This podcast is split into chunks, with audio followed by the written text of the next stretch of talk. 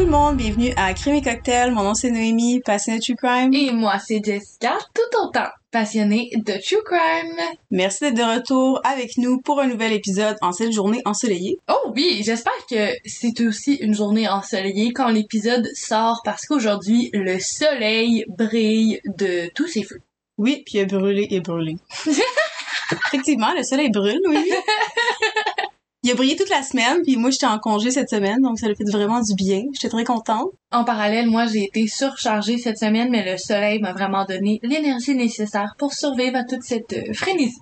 Oui, oui. Puis si jamais quand l'épisode sort il pleut, ben ça va peut-être vous rappeler des meilleurs temps quand il faisait soleil. et que et que le soleil revient toujours, hein? Ben oui. Puis il faut un petit peu de pluie pour que ça l'avance. Moi, là, je trouve que des journées de pluie, c'est underrated. Genre, c'est le fun! J'adore la pluie. J'adore, j'adore, j'adore la pluie. Ah, c'est ça. Bref. Fait que, qui fasse soleil ou qui fasse pluie, ben nous, on est bien contents que vous soyez de retour pour cet épisode. Et aujourd'hui, mesdames et messieurs, c'est un épisode spécial Zodiac! Oui! On vous invite aussi à nous suivre sur nos réseaux sociaux, que ce soit Instagram, Facebook, TikTok. Aussi, donnez-nous des notes sur Spotify, Apple, Amazon, peu importe tout ce que vous écoutez notre podcast. Ça nous fait toujours grand plaisir, puis ça nous aide beaucoup, beaucoup. Et surtout, surtout, slide in the DMs, s'il vous plaît. S'il vous plaît. Alors, non, je vais débuter mon moment What the fuck cette semaine. Ah, on fait pas de moment What the fuck, c'est vrai, c'est une co-animation. Ouais. J'en ai cherché un en plus, j'en ai pas besoin, tant mieux parce que c'était pas chasse fuck. Ah, bon, on va le garder, ça c'est drôle.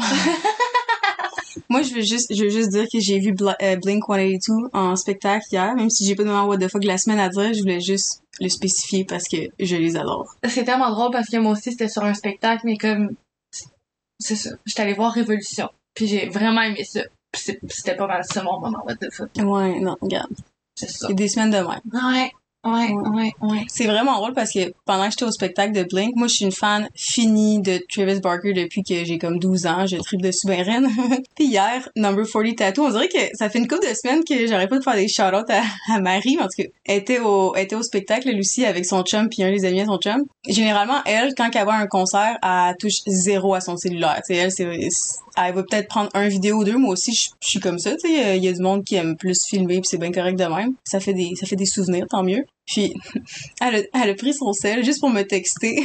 Needless to say, somebody's not a lesbian tonight. Genre, juste pour dire comme que moi je suis bien raide sur Travis Barker fait qu'elle était comme en tout cas j'en connais une qui est pas lesbienne en soir puis juste comme ouais effectivement I'm straight again non parce que lui et Courtney sont trop en tout cas on n'embarquera pas là-dedans Bref, euh, bien contente que tu aies passé un bon moment à Blink 182. Oui, je suis encore sur mon high de spectacle, je vais redescendre doucement, mais... Ne redescends pas. Moi, puis pas trop doucement parce que je vous arrive avec la recette de notre drink de cette semaine. Vous avez beaucoup aimé notre recette de drink de sangria de la dernière fois. La sangria CNC. Oui, fait que là, on s'est dit, on va agrandir la famille de sangria CNC, puis on va vous en offrir une autre. Puis, on va pas tout de suite aller à donner des notes, mais elle est bonne. Elle est vraiment bonne. On va juste dire que Jess et nous sont bien bien bonnes pour faire des familles de sangria. Fait qu'attendez-vous à plein d'autres frères et sœurs. On est, on est comme, on est comme les trois brasseurs, là. On va avoir une carte de plein de sangria. Oui, soyez prêts. Donc aujourd'hui, on vous présente The Drinkable Blood Sangria. C'est tellement nice comme nom! je, veux juste dire que je suis complètement consciente que ça aurait été l'occasion parfaite pour cet épisode de boire un Bloody Caesar, un Bloody Mary ou tout autre dérivé, mais ça n'arrivera jamais lors de ce podcast puisque rien qui me dégoûte plus que du jus de tomate. Peut-être des olives, là, mais dans la même catégorie, mettons, ça arrivera ah jamais. Ah non. Ça, c'est une affaire que les deux, on n'aime pas, c'est le jus de tomate. Donc, euh, Comment est-ce qu'on peut faire la drinkable blood?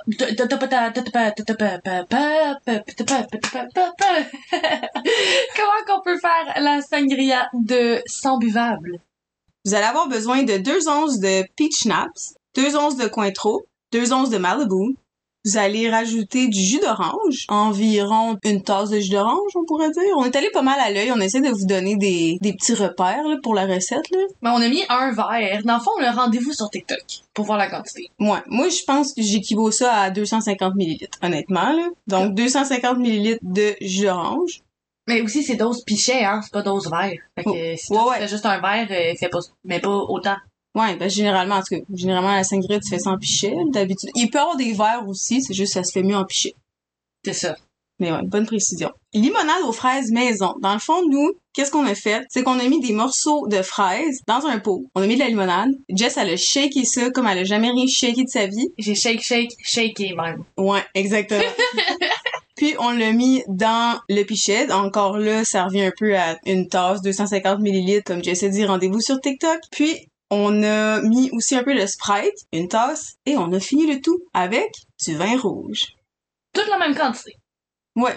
Nous, on a, on a mis des fraises, on a mis des tranches d'orange, mais écoutez, vous pouvez mettre de la lime, vous pouvez mettre ce que vous voulez, des tranches de citron. Ça va être excellent. C'est ça qui est le Mhm. fun avec cette sangria-là, c'est que tu peux mettre un peu des tranches, des, des légumes. Des fruits de un peu n'importe quoi, que ça va être bon pareil. Concombre, tomates et salade dans votre sangria. Oui, un petit peu de patate douce aussi. Petite tranche d'oignon pour garnir. Pas ça. Non, l'oignon rouge sur le side à la place de la tranche d'orange, toi et chaud. Mais des kiwis, ça pourrait être bon là-dedans. Ah ouais. Ouais. Vraiment. Puis ça fait vraiment, à cause de la rosa, rosatude, rosatitude, de la rosacée, de la limonade aux fraises, euh, ça fait vraiment rouge, rouge, rouge quand tu mets ton vin rouge. Ah mon dieu. C'était donc ben cringe, qu'est-ce que je viens de dire? Mais ça fait vraiment très rougeâtre, là. C'est une sangria très foncée. C'est ça qui est ça. On va y aller avec la note? Ah ouais, vas-y. Parfait. Moi, je donne un solide 9.1. Le pointeur. Je suis jamais capable de donner une note 9 tout court, note finale. M- Moi, je vais dire un 9.2. Note finale. Juste parce que j'aime pas l'impair. J'aurais dit 9.1. Mais genre, le chiffre impair va être inconfortable. Fait qu'on va y aller pour 9.2. Qu'est-ce que j'aime de cette sangria-là, c'est que on a tous les ingrédients pour une sangria vraiment de base. Tu rajoutes quelques petites affaires que généralement, tu sais, c'est pas des alcools fancy comme du gin mauve à- au raisin que personne a, tu sais, qui est cueilli dans les champs euh, Élysée en France. Là, tu Avec de la poudre de licorne. C'est ça. c'est Malibu, Cointreau, tu sais, c'est tous des, des alcools assez de base. C'est ça que j'aime de cette sangria-là. Puis ça, ça, ça goûte l'été, ça, ça goûte vraiment comme où j'ai le goût d'aller comme faire du surf puis danser avec Miley Cyrus sur une plage. Ah oui, vraiment? Non, je suis Oui. complètement d'accord avec toi. Ça goûte très euh, joyeux, surtout en parallèle, euh, en contraste, pas en parallèle avec euh, le sujet du podcast du jour. Fait que ça rapporte un petit peu de douceur dans toute la noirceur qu'on s'apprête à vous apporter. ouais. fait que là-dessus, je n'ai qu'une seule chose à dire, même si on l'a déjà dit, on le répète parce que on est le même. Cheers. Chin chin. Ah, les fameux Gémeaux. Signe mutable et célébré du 21 mai au 21 juin, le Gémeaux est un signe qui est souvent mépris comme étant quelqu'un à plusieurs visages, mais la réalité est que le Gémeaux, c'est un réel caméléon et qui s'adapte dans presque toutes les situations. Très, très érudit, le Gémeaux ne se contente jamais de conversations en surface. Il est pas rare d'avoir un ami Gémeaux style je sais tout. Grand aventurier et énorme passionné, le Gémeaux peine à décrocher lorsqu'il a une idée en tête. On dit souvent du Gémeaux qu'il a plusieurs visages car il s'adapte dans plusieurs genres de situations. Il est vraiment pas rare pour un Gémeaux d'avoir des dizaines de groupes d'amis complètement différents les uns des autres. Il y en est de même pour les carrières, les passions, les relations. Les Gémeaux vont souvent changer de carrière, avoir plusieurs amis, avoir plusieurs intérêts à la fois et avoir aussi, des fois, plusieurs intérêts amoureux à la fois. On entend souvent dire d'un Gémeaux qui peine à prendre des décisions, mais en réalité, c'est qu'ils ont envie de toucher à tout. Le caméléon qui est le Gémeaux adore être stimulé intellectuellement il est vraiment nécessaire pour lui de rester constamment allumé. Les Gémeaux ont pas mal été dans nos fils d'actualité en septembre quand Netflix a brisé tous les records avec sa série Dahmer. Plusieurs tendances TikTok démontrent qu'en effet, le signe de Gémeaux est reconnu comme l'un de ceux ayant le plus de tueurs en série. Petit fait divers que je veux déconstruire ici, en fait, le Gémeaux, c'est pas le champion des meurtres en série. Pas que ce soit un prix qu'on veuille obtenir, mais je tenais simplement à démentir cette tendance de l'automne dernier. Les Gémeaux ne sont pas le signe du zodiaque ayant le plus de tueurs en série à leur actif. La confusion vi- vient du fait que, selon moi, les tueurs en série les plus reconnus, comme Jeffrey Dahmer, John Wayne Gacy, Ted Bundy, ils portent toutes euh, des signes astrologiques comme par exemple le Gémeaux, le Sagittaire et le Poisson, mais il y a le Cancer, le Scorpion, le Bélier et aussi les Verseaux qui sont reconnus pour avoir fait beaucoup, beaucoup, beaucoup de tueurs en série. Tout ça pour dire que le zodiaque, ça veut absolument rien laisser présager. Une personne peut être mauvaise, quel que soit son signe du zodiaque. Maintenant que c'est dit, sautons dans le vif du sujet. Si vous êtes né dans les années 2000, de fortes chances que vous ayez déjà entendu parler du phénomène mondial Twilight ou même Vampire Diaries ou le journal d'un vampire. Eh oui, les vampires. Et s'ils existaient pour vrai, nos sources pour le cas d'aujourd'hui sont Britannica.com, Murderpedia.com, Wikipedia, Biography.com, AmericanGhostWalks.com et SKBDPhantom.com. Peter Curtin est né le 26 mai 1883 à Cologne, en Allemagne, dans une famille abusive et défavorisée. C'est l'aîné de 13 enfants. Deux de ses enfants sont décédés à un jeune âge et toute la famille vit dans un appartement ayant seulement une chambre à coucher. Les parents de Peter sont tous deux alcooliques. Le père de famille bat régulièrement sa femme, surtout quand il est intoxiqué. Quand il est sous, il aime rassembler la famille dans le salon, forcer sa femme à se déshabiller et la violer devant leur enfant. Il bat aussi ses enfants et Peter, étant le plus vieux, subit une violence beaucoup plus féroce que toutes les autres. La mère de Peter ne pouvait faire autrement qu'endurer les abus. Dans ces années-là, surtout en Allemagne, le divorce n'était pas une option. Le père de famille a d'ailleurs été arrêté en 1887 pour avoir abusé sexuellement de sa fille à plusieurs reprises, qui était alors âgée de 13 ans il abusait aussi de ses autres filles. Il va être emprisonné pour trois ans. C'est peu après que la mère de Peter a pu obtenir une séparation légale, qu'elle s'est remariée et relocalisée à Düsseldorf. Ce genre de séparation passe par un juge qui va aussi gérer tout le côté de pension alimentaire, la garde des enfants, etc. Pour que ce genre de procédure soit accordée, surtout à l'époque, il fallait une ou des raisons assez solides. C'est peu dire que le père de Peter leur en a fourni des bonnes. C'est un cercle vicieux assez connu pour les cas de tueurs en série, enfance difficile, abus, violence, et Peter n'y échappe pas. À l'âge de 9 ans, il développe une amitié malsaine avec un homme qui, en anglais, on dit c'est un dog catcher, donc un attrape-chien, si je traduis grossièrement. C'est les personnes qui s'occupent de ramasser les chiens errants pour les apporter à la fourrière. C'est une pratique qui était assez courante à l'époque. Si vous avez écouté La Belle et le Clochard 2, vous savez de quoi je parle. C'est tellement mon film préf! Non, c'est pas mon film préf, mais genre, j'adore ce film. Le petit chien avec la petite oreille pliée. Ah. Bref, Peter, qui s'est déjà fait depuis longtemps introduire à un monde de sadisme et de violence, plonge encore plus en profondeur dans ce néant sombre avec son nouvel ami qui va l'introduire à la zoophilie.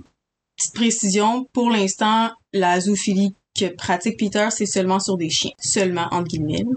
À l'âge de 9 ans, il joue avec deux amis d'école sur un radeau sur la rivière Rhine lorsque Peter décide tout bonnement de pousser un des deux garçons à l'eau. Alors que le deuxième saute pour tenter de secourir son ami, Peter leur tient les deux la tête sous l'eau jusqu'à ce qu'ils perdent la vie. Les morts à l'époque ont simplement été classés comme des tragiques accidents. Lorsque Peter a atteint sa maturité sexuelle, ce n'est plus seulement les chiens qu'il abusait, mais aussi de chèvres, moutons et d'autres animaux de ferme. Il découvre un plaisir sexuel quand il poignarde l'animal pendant l'acte. En 1899, à l'âge de 16 ans, il commence à commettre des petits crimes et fugue de la maison pour échapper à la violence constante. C'est peu après son départ que son père s'est fait arrêter et emprisonner, soit dit en passant. Les crimes de Peter lui ont bien vite valu des petits séjours en prison pour divers délits et ce train de vie continuera pour plusieurs années.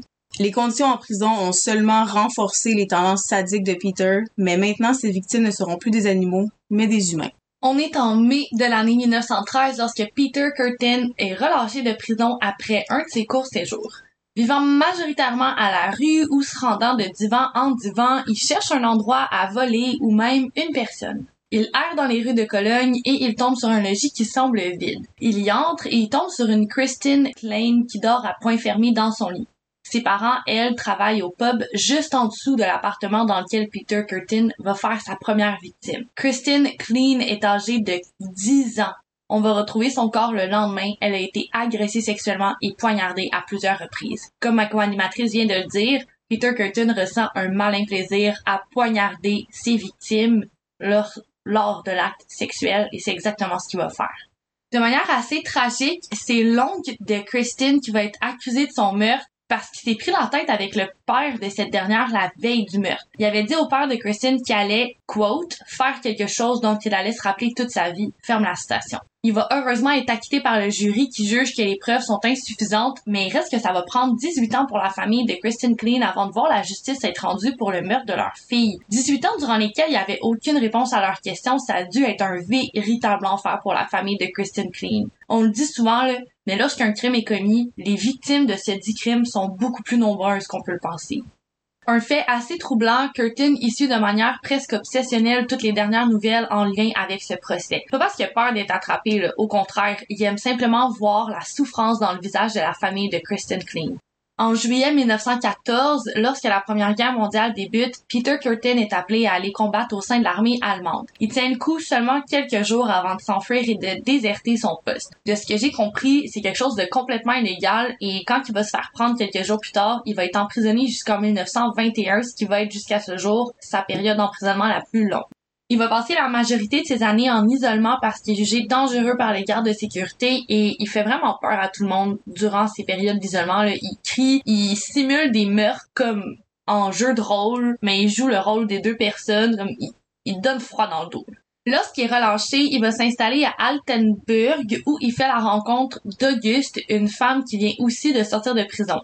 D'abord, elle affirme qu'elle a été emprisonnée dû à son passé de travailleuse du sexe, mais elle va rapidement admettre à Peter qu'elle a tué son ex-fiancé.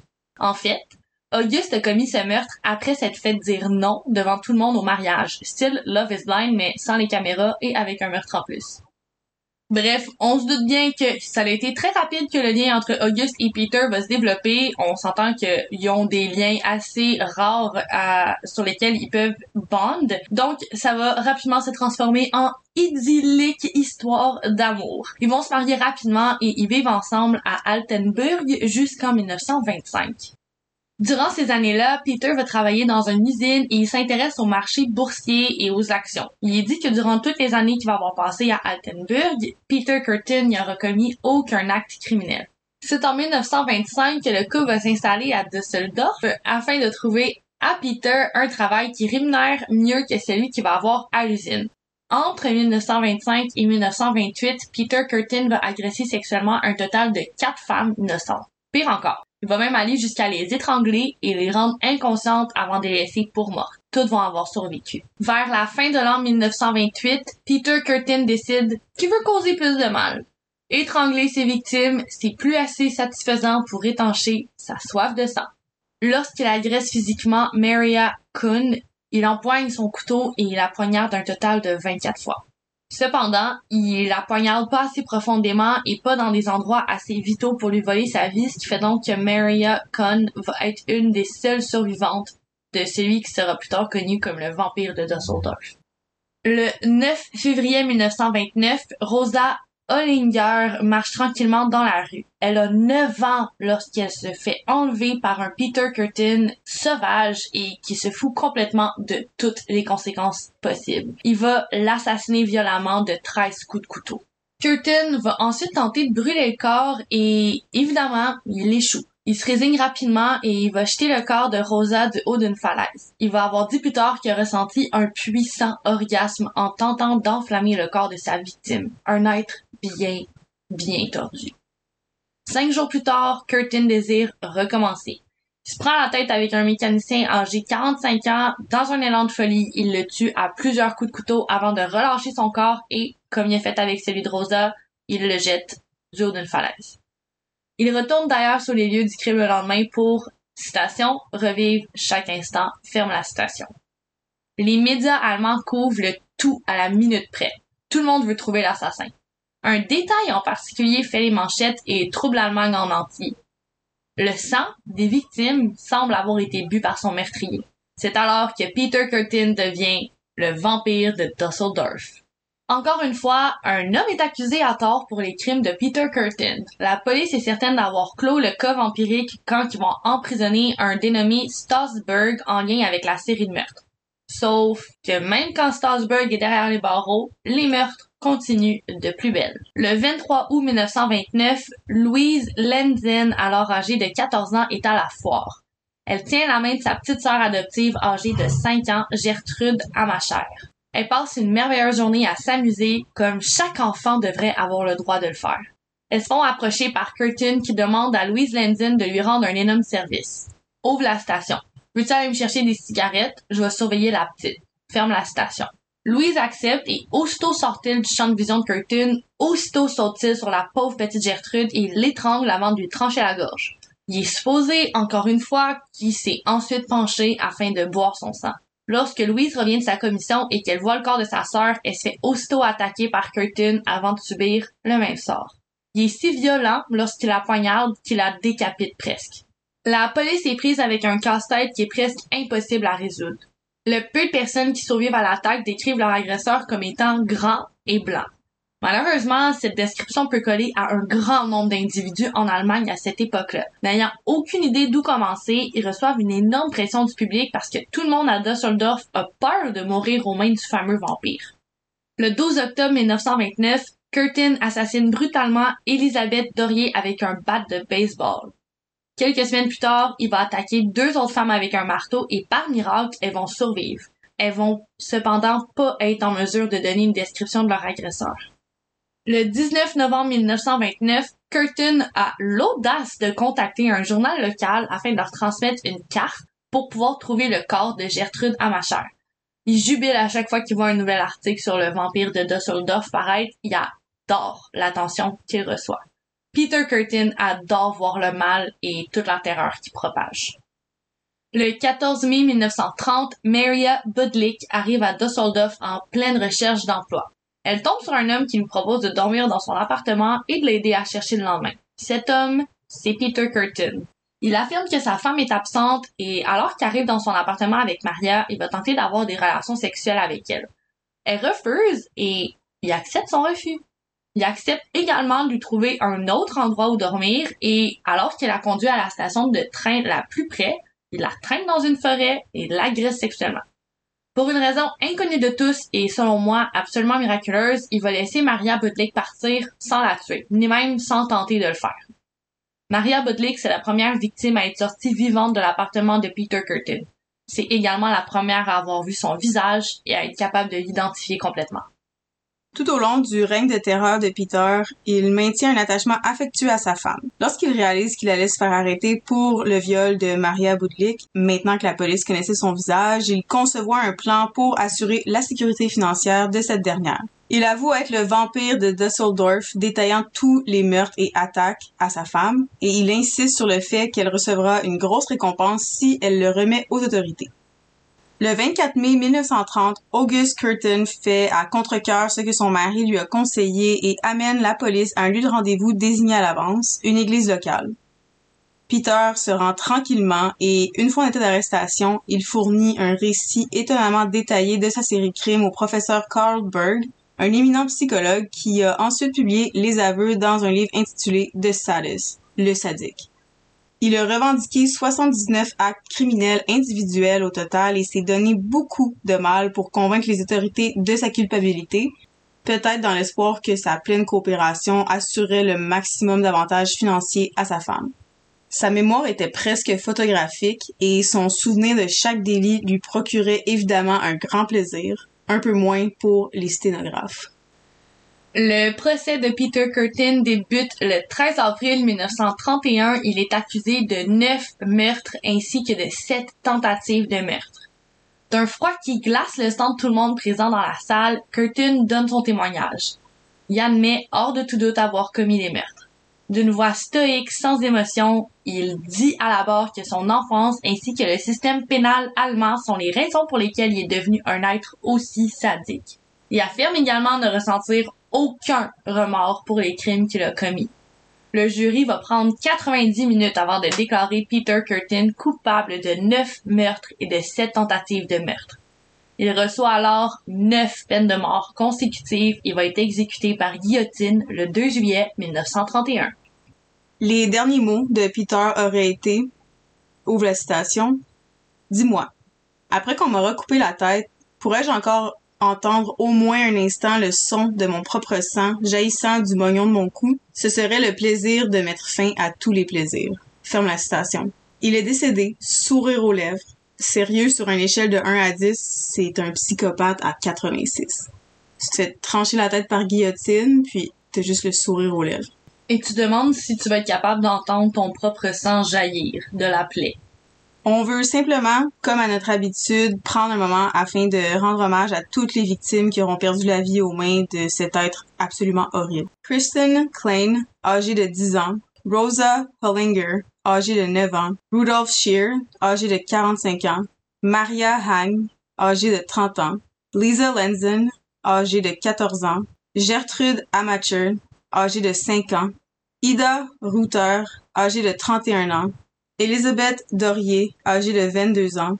Gertrude Alberman, âgée de 5 ans. Un gros merci de vous être rendu jusqu'à la fin de cet épisode spécial Zodiac. On est consciente que cette semaine, ça va être un épisode un peu plus court qu'à notre habitude. Par contre, euh, ben, c'est littéralement un cas qui est arrivé il y a 100 ans, donc euh, c'était assez compliqué pour nous de trouver des informations qui sont concises. Voilà, on espère que même si ça a été court, ça vous a plu. Même si c'est court, on peut pas toujours faire des épisodes de une heure non plus. Mais je trouve que des fois, même si c'est court, il y a des épisodes qui peuvent être plus intéressants qu'un épisode de une heure. On dirait que des fois, j'écoute certaines affaires. Je peux écouter un documentaire de deux heures, ça va être super bon pareil, mais j'ai écouté une petite affaire de 30 minutes, puis on dirait que ça vient plus comme euh, me pogner. Tu sais, on dirait qu'il y a certaines histoires que, même s'ils sont courtes, ils méritent vraiment d'en parler. Totalement. On est là pour ça. Ben oui, puis il faut pas passer à côté de certaines histoires parce qu'on se dit ah ben là ça sera pas assez long pour le podcast. Non non, c'est chaque histoire est importante. Chaque victime est importante. Ah, ça oui, totalement. Puis euh, c'est quelque chose dont on est assez fier, mais un des commentaires qu'on reçoit souvent par rapport à notre podcast, c'est qu'on présente des cas dont les gens n'ont pas encore entendu parler. Donc moi, la question que je me pose, c'est est-ce que vous, vous connaissiez Peter Curtin avant aujourd'hui? C'est ça. Slide in the DMs pour répondre. S'il vous plaît. S'il vous plaît! Donc euh, Jess, pour finir cet épisode en beauté et selon notre programmation principale habituelle, De retour au programme principal. ta, ta, ta. Euh, veux-tu me teaser pour l'épisode de la semaine prochaine? Avec le plus grand des plaisirs, la semaine prochaine, je vais rester un petit peu dans la même lignée. Comme on vient d'en parler, Peter Curtin est accusé d'avoir bu de ses victimes. Par contre, ça va jamais avoir été fondé. Puis selon ce qu'on peut comprendre, Curtin tuait parce qu'il était psychopathe puis parce qu'il aimait souffrir les autres. Et si je vous disais qu'il existe de ces gens qui adorent faire souffrir les autres, mais pour d'autres motifs que celui de donner la mort. La semaine prochaine, je vous présente un crime occulte que j'ai tiré du livre Tueur de l'occulte, rédigé par Christian Page, dans lequel une victime a perdu la vie dans le cadre d'un rituel satanique. Ouh, ça m'intéresse ça.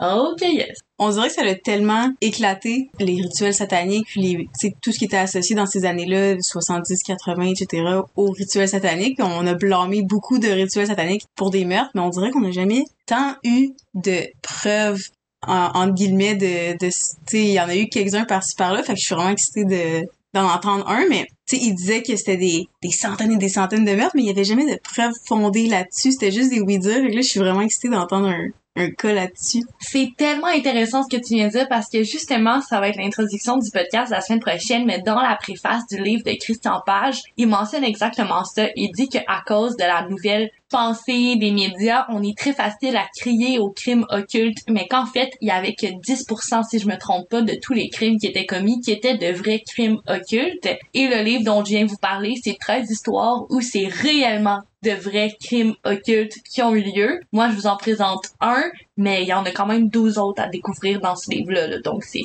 fascinant. C'est un de nos livres d'ailleurs qu'on a mis sur notre page Instagram de livres qu'on conseille à nos abonnés. Oui, ça va s'en venir de plus en plus. On va faire plein de petites séries, que ce soit livres fictifs ou livres un petit peu plus biographiques ou qui relatent de, de vrais faits. On est de même. Ouais, puis qui sait, peut-être qu'un jour, il va y avoir un livre CNC. Alors, je vous dis juste, guys, à la semaine prochaine pour un prochain épisode de Crime et cocktail. Cheers! Chin chin.